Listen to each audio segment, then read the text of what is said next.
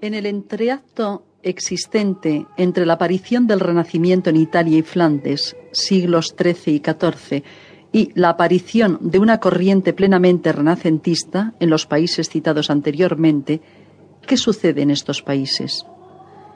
Cuando volvamos a estudiarlos, los contemplaremos incorporados al cambio renacentista en el mundo europeo.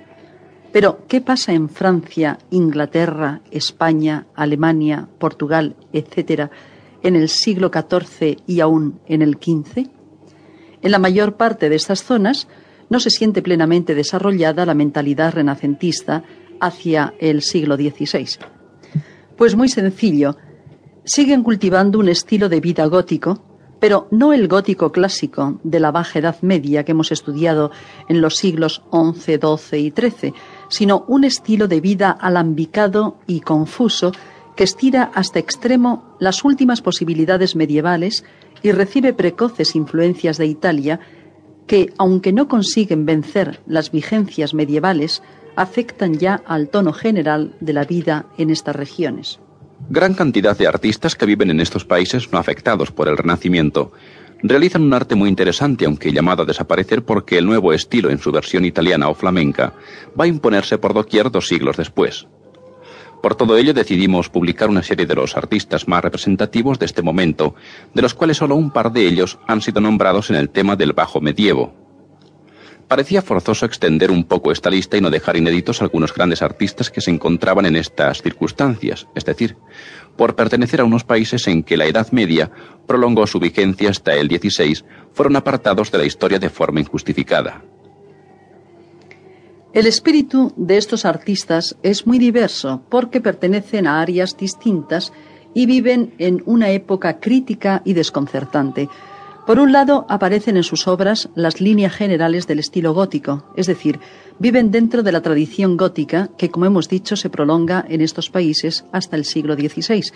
Por otro, experimentan ya ciertas modificaciones en su estilo, todavía difusas e inmaduras, pero que atestiguan el grado de inseguridad y crisis de estilo que sufre lentamente la época.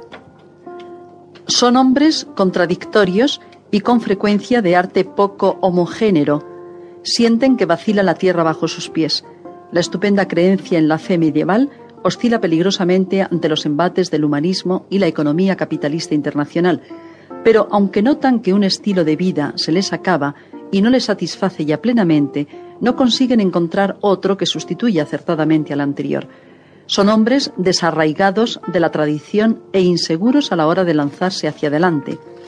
Ya veremos que las obras de estos artistas muestran muchas veces esta sensación de inseguridad y criterios encontrados. Hombres críticos, tanto como puedan serlo los renacentistas italianos, que estudiaremos en el próximo tema, pero a diferencia de estos, solo vivieron el lado negativo de la crisis, la destrucción de los antiguos moldes, y no fueron capaces de crear estilos artísticos originales que expresaran adecuadamente el cambio de creencias, esto fue precisamente lo que consiguieron Italia y Flandes y por eso a partir de entonces estos dos países van a imponer su pauta artística en Europa. En resumen vamos a estudiar las últimas manifestaciones artísticas de la Europa medieval y cristiana. Era una lástima olvidarlas simplemente porque la historia apuntó en otra dirección y hemos creído conveniente añadirlas en nuestra colección.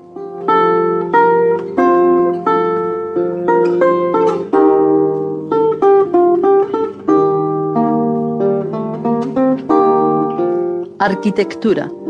El gótico tardío se caracteriza por el recargamiento de todos los elementos decorativos y por el aumento de altura en las torres de los edificios. Los capiteles toman una elevación inusitada y reciben formas apuntadas y esbeltas.